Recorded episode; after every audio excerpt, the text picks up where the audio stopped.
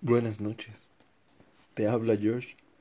Y con esto doy inicio a este nuevo proyecto que la verdad me entusiasma bastante.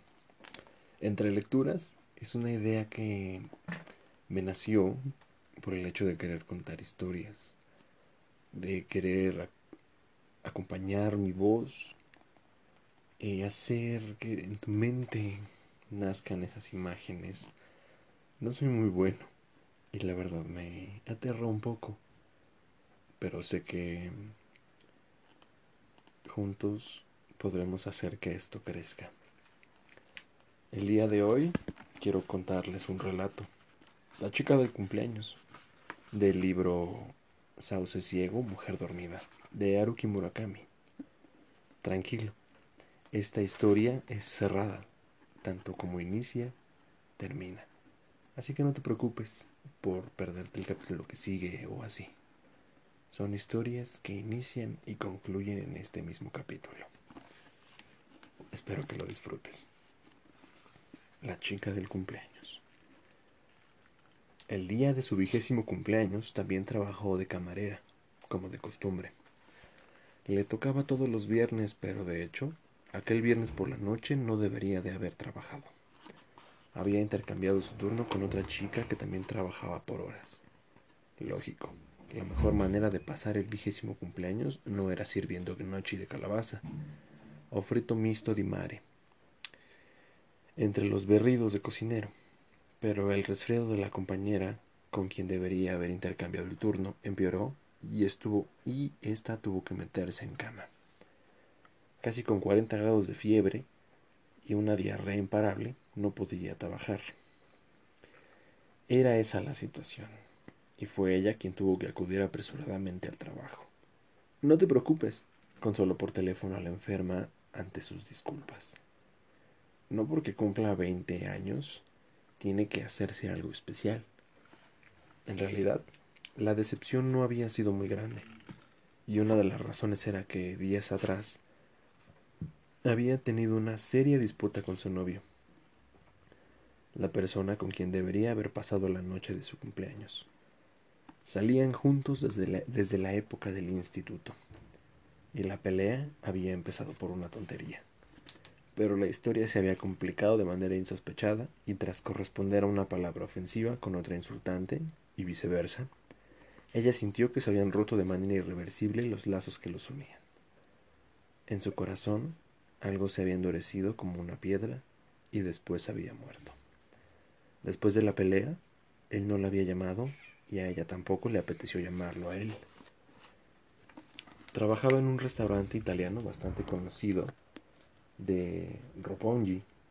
El local databa de mediados de los 60 y, y su cocina, pese a carecer de ingenio de la cocina de vanguardia, era excelente.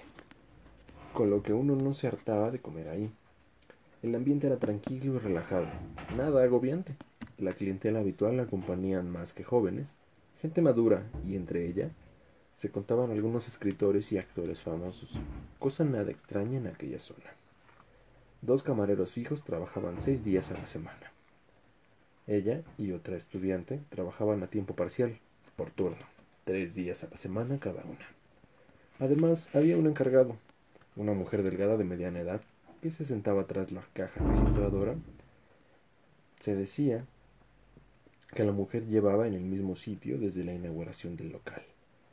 Apenas se alzaba de su asiento, como la patética abuela de la pequeña Dorrit de Dickens. Cobraba y se ponía al teléfono. No tenía otra función. No abría la boca si no era estrictamente necesario. Siempre vestía de negro. Su apariencia era dura, fría, y de estar flotando en el mar de noche, el barco que hubiese chocado con ella, seguro que se habría hundido. El, encargado rondaba la cincuentena. Era alto, ancho de espaldas. Posiblemente de joven había sido deportista. Ahora empezaba a echar barriga y papada. El pelo, corto y duro, le careaba un poco por la coronilla. Lo envolvía, en silencio y soledad, el olor propio de los solterones. Un olor a caramelos de eucalipto y papeles de periódico guardados junto a un cajón. Un tío soltero de la chica olía de la misma forma. El encargado vestía traje negro, camisa blanca y llevaba una pajarita. No era de esas de corchete, sino de las que se anudan de verdad. Era muy diestro y podía hacerse el lazo sin mirar en el espejo. Para él, eso era motivo de orgullo. Su trabajo consistía en controlar las entradas y salidas de la clientela, saber cómo iban las reservas, conocer el nombre de los clientes habituales, saludarlos sonriente cuando venían, escuchar con aire sumiso las posibles quejas, responder con la mayor precisión posible a las preguntas especializadas sobre vinos y supervisar el trabajo de los camareros. Desempeñaba su labor día tras día con eficacia. Otra de sus funciones era llevarle la cena al propietario del local. El dueño tenía una habitación en la sexta planta del mismo edificio. No sé si vivía ahí o la utilizaba como despacho, dice ella. Ella y yo hemos empezado a hablar por casualidad sobre nuestro vigésimo cumpleaños, sobre cómo pasábamos el día y lo demás. La mayoría de gente recuerda muy bien el día en que cumplió veinte años. Ella hace más de diez años que los ha cumplido. Pero el dueño, vete a saber por qué, no aparecía nunca por el restaurante. El único que lo veía era el encargado. Solamente él le llevaba la comida. Los trabajadores subalternos ni siquiera sabíamos qué cara tenía. O sea que el propietario encargaba todos los días la comida de su propio restaurante. Pues sí, dice ella. Todos los días, pasadas las ocho, el encargado le lleva al dueño la cena a su habitación. Era la hora en la que el local estaba más lleno y que el encargado desaparecía justo en ese momento suponía un problema. Pero no había nada que hacer. Así había sido siempre. El encargado ponía la comida en su carrito de esos de servicio de habitaciones de hoteles lo empujaba con aire sumiso hasta el ascensor, subía y unos diez minutos después regresaba con las manos vacías. Una hora más tarde volvía a subir y bajaba el carrito con los platos vacíos. Y eso se repetía día tras día, de manera idéntica. La primera vez que lo vi me quedé de piedra. Parecía un ritual religioso. Pero después me acostumbré y dejé de prestarle atención. El dueño comía siempre pollo. La manera de cocinarlo y las verduras guarnición variaban según el día, pero tenía que ser pollo. Un cocinero joven me contó una vez que le habían servido el mismo pollo asado una semana seguida para ver qué pasaba. Pero no se le oyó ninguna queja. Con todo, los cocineros intentan siempre idear nuevas recetas, y los sucesivos chefs se imponían el reto de cocinar el pollo de todas las maneras posibles. Elaboraban salsas complicadas, probaban el pollo de distintos proveedores, pero todos esos esfuerzos resultaban tan inútiles como lanzar piedrecillas en el abismo de la nada. No había reacción alguna. Todos acababan resignándose a cocinar, día tras día, un plato de pollo corriente y moliente. Que fuese pollo era todo lo que se les pedía. El día de su vigésimo cumpleaños, un 17 de noviembre, la jornada laboral se inició como de costumbre. La llovizna que había empezado a caer a primeras horas de la tarde se convirtió al anochecer en un aguacero. A las cinco, el personal se reunía a escuchar las explicaciones del encargado sobre el menú del día. Los camareros debían aprendérselo palabra por palabra, sin llevar la chuleta. Ternera la milanesa, pasta con sardinas y col, mousse de castaña, a veces el encargado hacía el papel de cliente y los camareros tenían que responder sus preguntas. Luego comían lo que les servían. No fuera a ser que les sonaran las tripas mientras les anunciaban el menú a los clientes. El restaurante abría a las seis, pero debido al aguacero, aquel día los clientes se retrasaban. Incluso hubo quien canceló la reserva.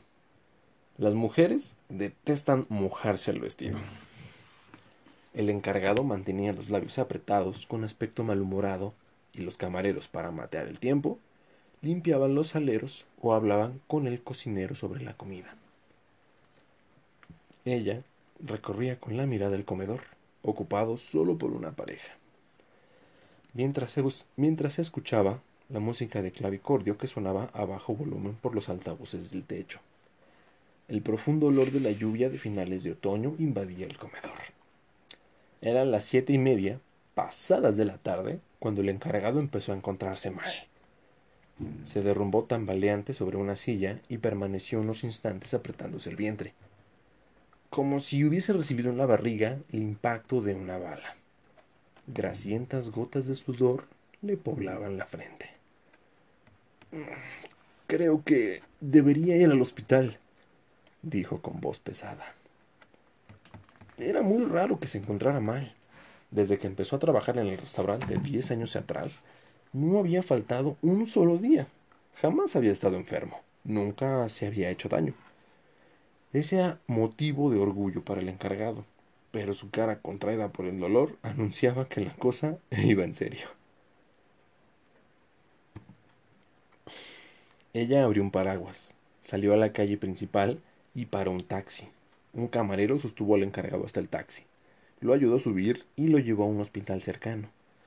Antes de montar en el taxi, el encargado le dijo a ella con voz ronca: A las ocho lleva la cena a la habitación 604.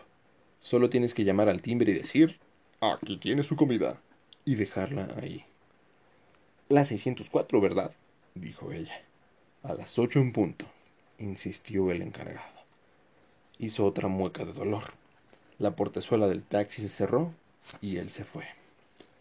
Tras la marcha del encargado, siguió sin amainar la lluvia y los clientes continuaron llegando solo de cuando en cuando.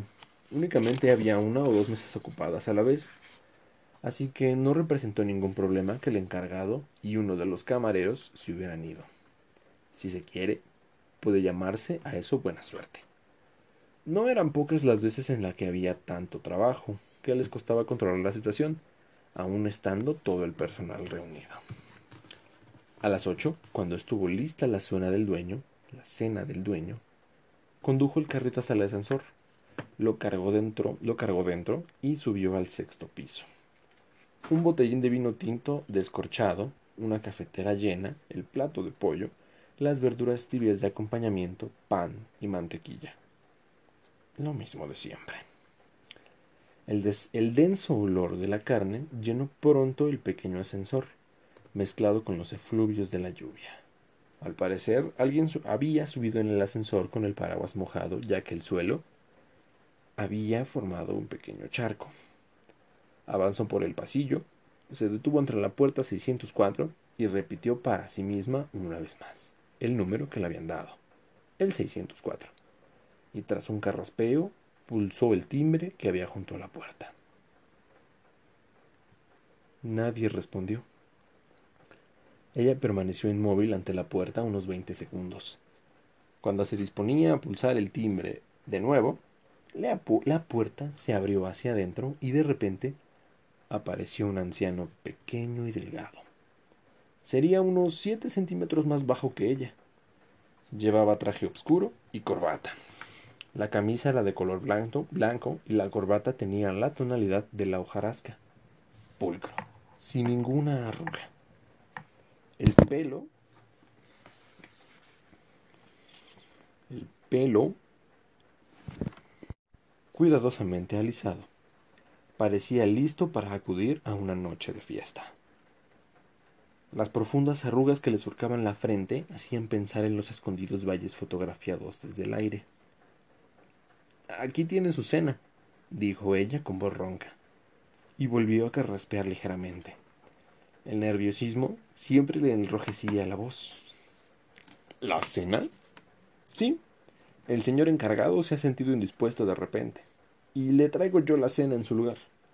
Ah, claro, dijo el anciano como si hablara para sí, con una mano apoyada en el pomo de la puerta. Ya veo, así que ¿se encuentra mal? Sí, le ha empezado a doler el estómago de repente y ha ido al hospital. Dice que posiblemente se trate de apendicitis. Vaya, exclamó el anciano. Qué mal. Ella carraspeó.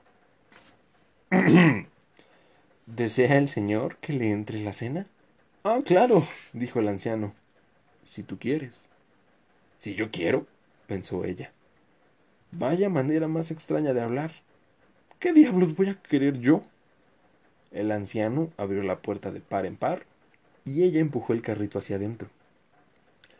Una alfombra gris de pelo corto cubría el suelo por completo y no era preciso quitarse los zapatos al entrar. Parecía más un despacho que una vivienda, y se había acondicionado la habitación como un amplio estudio. Por la ventana se veía tan cercana que casi parecía que pudiera tocarse la torre de Tokio completamente iluminada. Ante la ventana había un gran escritorio y junto a este un pequeño tresillo. El anciano señaló una mesita que había delante del sofá. Una mesita baja de superficie plastificada. Ella dispuso ahí la cena. La blanca servilleta de tela y los cubiertos de plata. La cafetera y la taza de café. El vino y la copa. El pan y la mantequilla. Y por fin, el plato de pollo y la guarnición de verduras. Vendré a recogerlo dentro de una hora, ¿Será tan amable de sacar los platos vacíos al pasillo como de costumbre? preguntó ella. El anciano contempló durante unos instantes, con profundo interés, la comida dispuesta sobre la mesita, y después respondió como si se acordara de repente. Ah, claro. Los dejaré en el pasillo, en el carrito, dentro de una hora, si así lo quieres. Sí, en este momento es lo que quiero se dijo ella para sus adentros. ¿Desea algo más el señor? No, nada más, respondió el anciano tras pensárselo unos instantes. Llevaba unos zapatos de piel, color negro, bruñidos y brillantes, unos zapatos de pequeño tamaño, muy elegantes. Qué bien vestido va, pensó ella, y tiene muy buen porte para su edad. Entonces, con su permiso, no. Espera un momento, dijo el anciano. Mm, sí, ¿qué desea? Oye, jovencita, ¿podrías dedicarme cinco minutos de tu tiempo? preguntó el anciano. Me gustaría hablar contigo. ¿Jovencita? Al oírlo, se ruborizó. Sí, claro, no creo que haya problema. Es decir, si se trata de cinco minutos, dijo. Pero si ella era una empleada suya, que cobraba por horas. No se trataba de ofrecer o de quitarle el tiempo a nadie. Además, el anciano parecía una persona incapaz de hacerle daño. Por cierto, ¿cuántos años tienes? preguntó el anciano de pie al lado de la mesa, con los brazos cruzados sobre el pecho, mirándola directamente a los ojos. Pues ahora tengo veinte. ¿Ahora? ¿Tienes veinte? repitió el anciano y entrecerró los ojos como si, estuviera atisbando por una rendija. Eso de que ahora tienes veinte debe significar que hace no mucho que los tienes, ¿verdad? Pues no, señor, los acabo de cumplir. Y tras dudar unos instantes, añadió, En realidad, hoy es mi cumpleaños. Ah, claro, dijo el anciano acariciándose la barbilla como si quisiera convencerse de algo. Ah, claro, ya veo. Así que hoy cumples veinte años. Ella asintió en silencio. Justo hace un día como hoy, hace veinte años, tú viniste a luz por primera vez. Pues sí, en efecto. Ya veo, ya veo, exclamó el anciano. ¡Qué bien! ¡Felicidades! Muchas gracias, dijo ella. Pensándolo bien, era la primera vez que la felicitaban aquel día. Claro que al volver a su apartamento, tal vez encontrara un mensaje de sus padres desde Oita, en el contestador automático. Eso hay que celebrarlo, dijo el anciano. Es algo magnífico. ¿Qué te parece, jovencita? ¿Brindamos con un poco de vino tinto? Muchas gracias. Es que estoy trabajando y por un poco de vino tinto no pasa nada. Además, si te invito yo, nadie va a decirte nada. Solo un sorbito, para celebrarlo. El anciano extrajo el tapón de corcho. Le sirvió a ella un poco de vino en la copa. Sacó otra copa para él de un pequeño armario con una puerta de cristal. Una copa normal y corriente. Y se la llenó de vino. Feliz cumpleaños, dijo el anciano que tu vida sea rica y fructífera, que ninguna mala sombra la empañe jamás. Brindaron los dos. Que ninguna sombra la empañe jamás, repitió ella, para sí las palabras del anciano. ¿Por qué hablaría aquel hombre de forma tan peculiar? Veinte años solo se cumplen una vez en la vida, y son algo tan valioso, jovencita, que no pueden ser reemplazados por nada. Sí, repuso ella, y bebió con cautela un único sorbo de vino. Y tú, en un día tan importante como este, me has traído la cena, igual que una hada bondadosa. Yo me he limitado a hacer lo que me han dicho. Incluso así, dijo el anciano. Incluso así, hermosa jovencita. El anciano se sentó en el sillón de piel que había delante del escritorio y le señaló el sofá. Ella se sentó con la punta del asiento, todavía con la copa de vino en la mano. Con las dos rodillas juntas, tiró del dobladillo de la falda y carraspeó. Miró cómo dos gruesos goterones de lluvia trazaban líneas al lado del cristal. En la habitación reinaba un extraño silencio. Hoy cumples veinte años, y además me has traído una magnífica comida caliente, dijo el anciano como si quisiera confirmarlo una vez más, y dejó la copa sobre el escritorio con un golpecito. ¡Qué dichosa coincidencia! ¿No te parece? Ella asintió, no muy convencida. Así pues, dijo el anciano, palpándose el nudo de la corbata con tonalidad parecida a la hojarasca. Voy a hacerte un regalo, jovencita. Un día tan especial como el del vigésimo cumpleaños requiere también un recuerdo muy especial. Ella sacudió precipitadamente la cabeza. Oh, no, no, no. No se moleste, se lo ruego. Yo solo le he traído la cena porque así me lo han ordenado. El anciano levantó ambas manos con las palmas vueltas hacia adelante. Oh, no, no, no. Eres tú quien no debe preocuparse. Es un regalo que no tiene forma, no tiene valor. En fin, dijo posando ambas manos sobre la mesa, y lanzó un suspiro.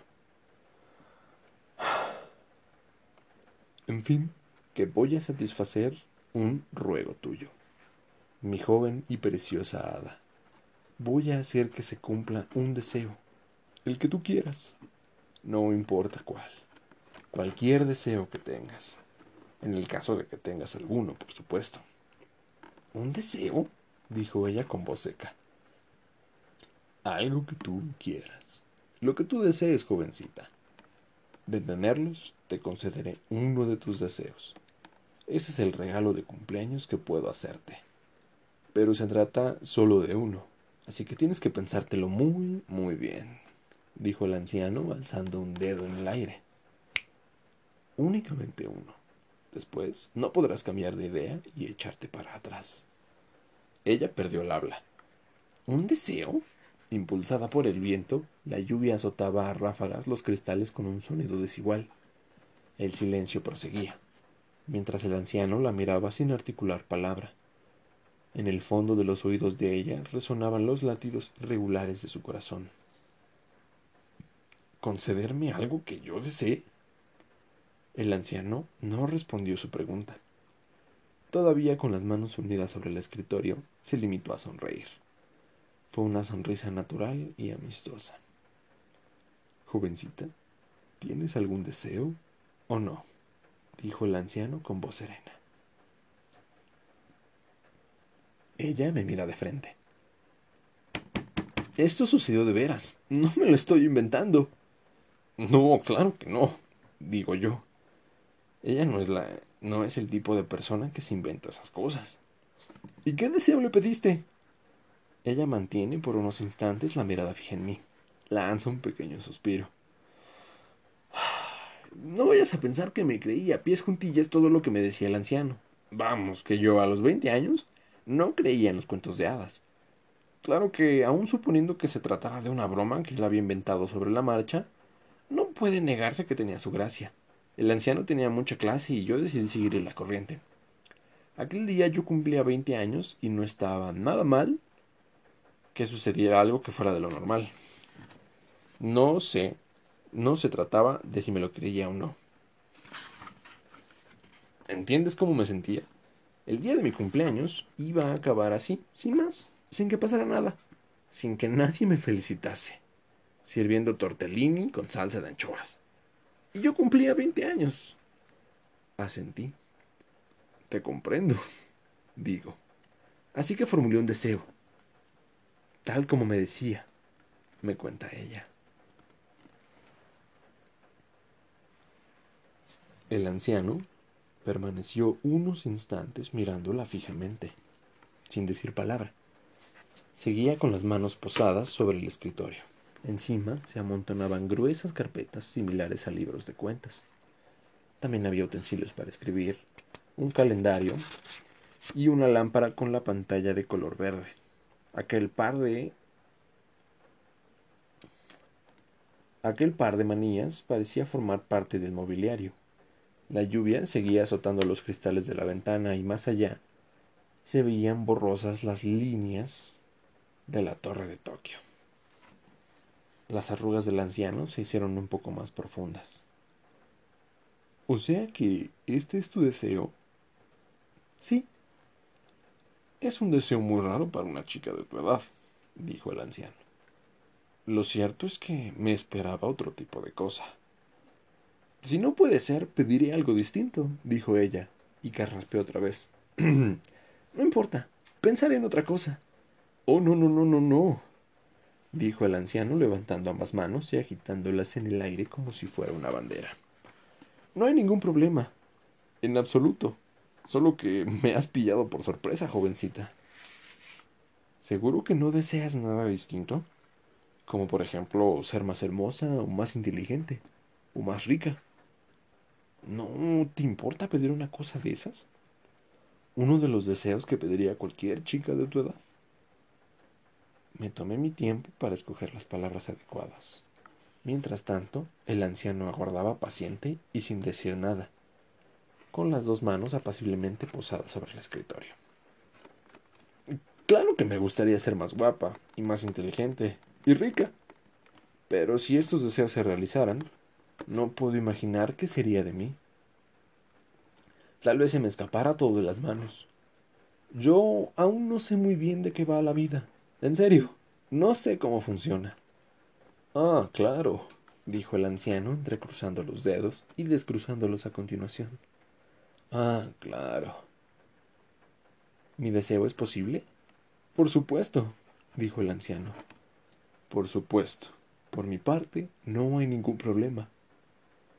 De repente, el anciano clavó la vista en un punto del espacio. Las arrugas de la frente cobraron todavía mayor profundidad como si los pliegues del, del cerebro estuviesen concentrados en, la, en una idea.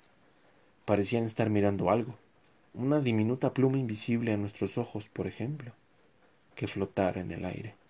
Luego, extendió ambos brazos, se, se alzó un poco del asiento y entrechocó las palmas de las manos con energía.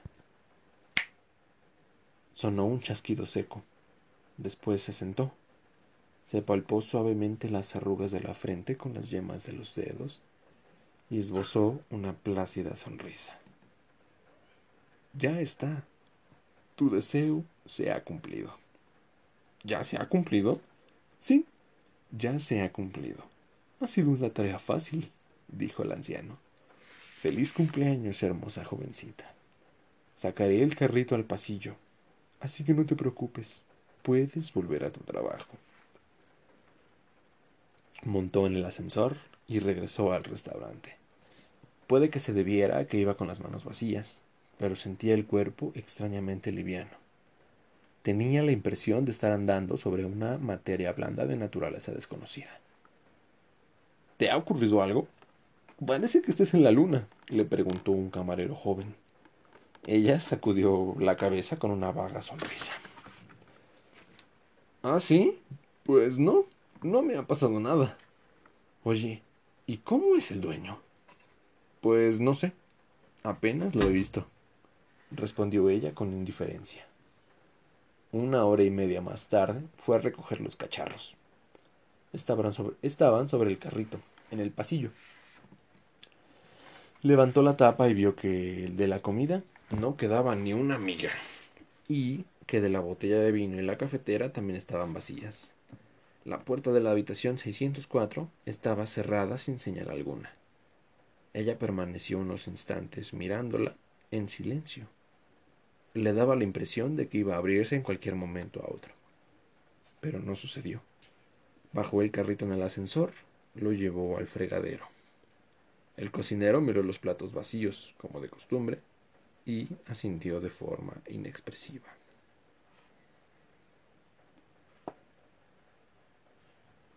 No volví a ver al dueño jamás, dice ella. Lo del encargado solo fue un dolor de barriga y el día siguiente fue él quien le llevó la comida al dueño. Además, al empezar el año, yo dejé el trabajo y luego no volví nunca más al restaurante. No sé por qué, pero me daba la sensación de que era mejor mantenerme alejada. No sé, tenía una especie de presentimiento. Ella jugueteaba con el posavasos mientras pensaba en algo.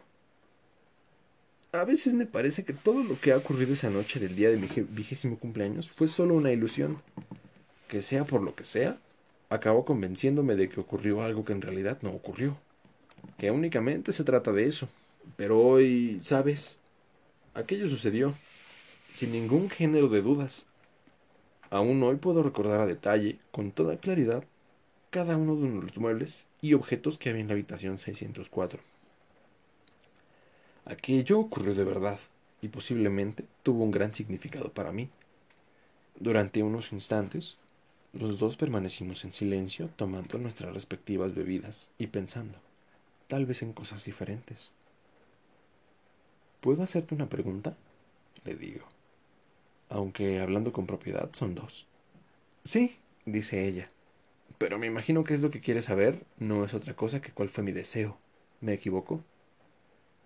No parece que quieras decírmelo. ¿Eso parece? Asiento. Ella deja el posavasos y entrecierra los ojos como si estuviera mirando algo en la distancia. Los deseos no deben de contarse a nadie. Ni yo pretendo sonsacarte, lo digo. Lo que me gustaría saber es que si tu deseo se ha cumplido. Y si tú te has arrepentido alguna vez de haber elegido el deseo que elegiste fuera el que fuese.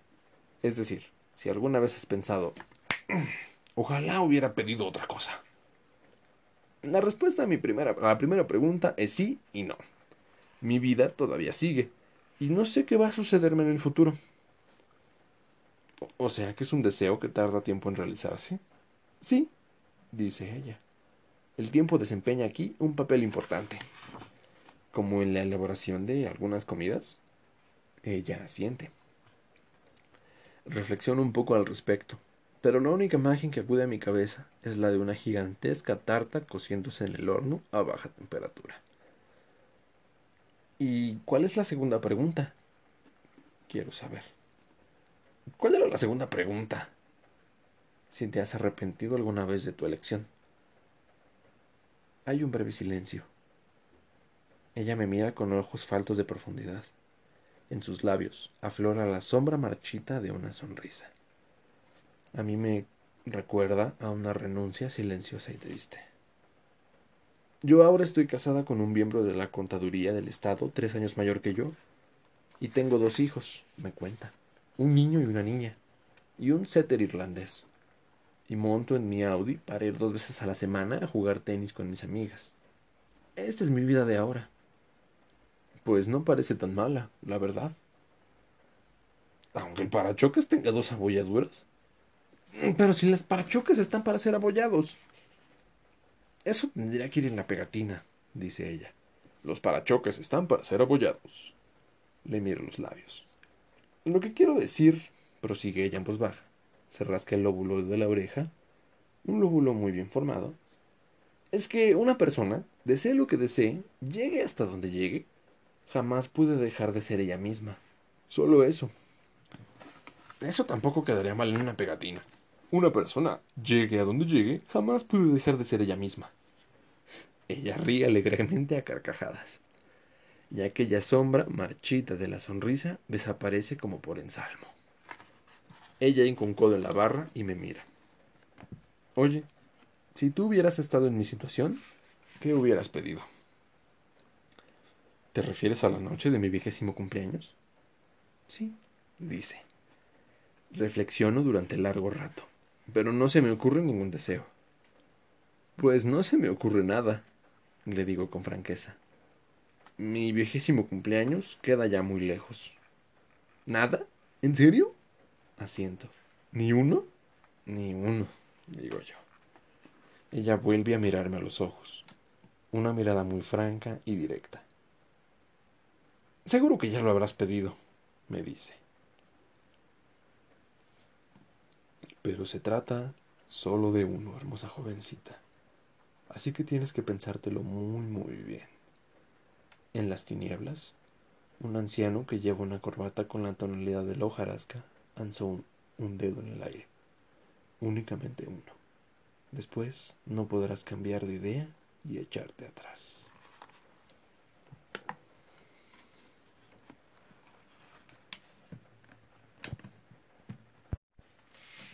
¿Qué rayos fue eso? ¿Qué, clase de lectura es esta? Pues si nunca han leído a Murakami, probablemente estén pensando qué clase de desenlace es o cuál fue el deseo. Y creo que todo eso queda a la interpretación personal, a lo que uno, a lo que uno sienta de, de la lectura. La verdad es que Murakami tiene este estilo muy extraño de empezar historias en un punto determinado y terminarlas sin llegar a concluir. Muchos de sus libros tienen esta conclusión extraña que te deja un sabor agridulce. No sabes muy bien en, en, qué acaba, cuál es la conclusión. Y, precisamente por eso yo pienso que a mucha gente no le gusta Murakami. He leído y escuchado opiniones que dicen que Murakami es mm, un poco mediocre en sus libros y que es mejor leer a Murakami que no leer nada.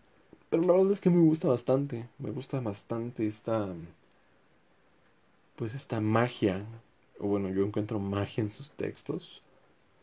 El hecho de que las historias no tengan conclusión me da a entender a mí que en la vida muchas cosas no tienen conclusión y que no todo tiene un desenlace visible como tal. Y no sé, eso es lo que me gusta bastante. Pienso seguir con más lecturas de Sauce Ciego, Mujer Dormida, que es el libro que vamos a estar leyendo, o voy a estar leyéndoles. La verdad tiene bastantes, mm, bastantes relatos, un poco similares a este, otros un poco más nihilistas, unos más aterrizados.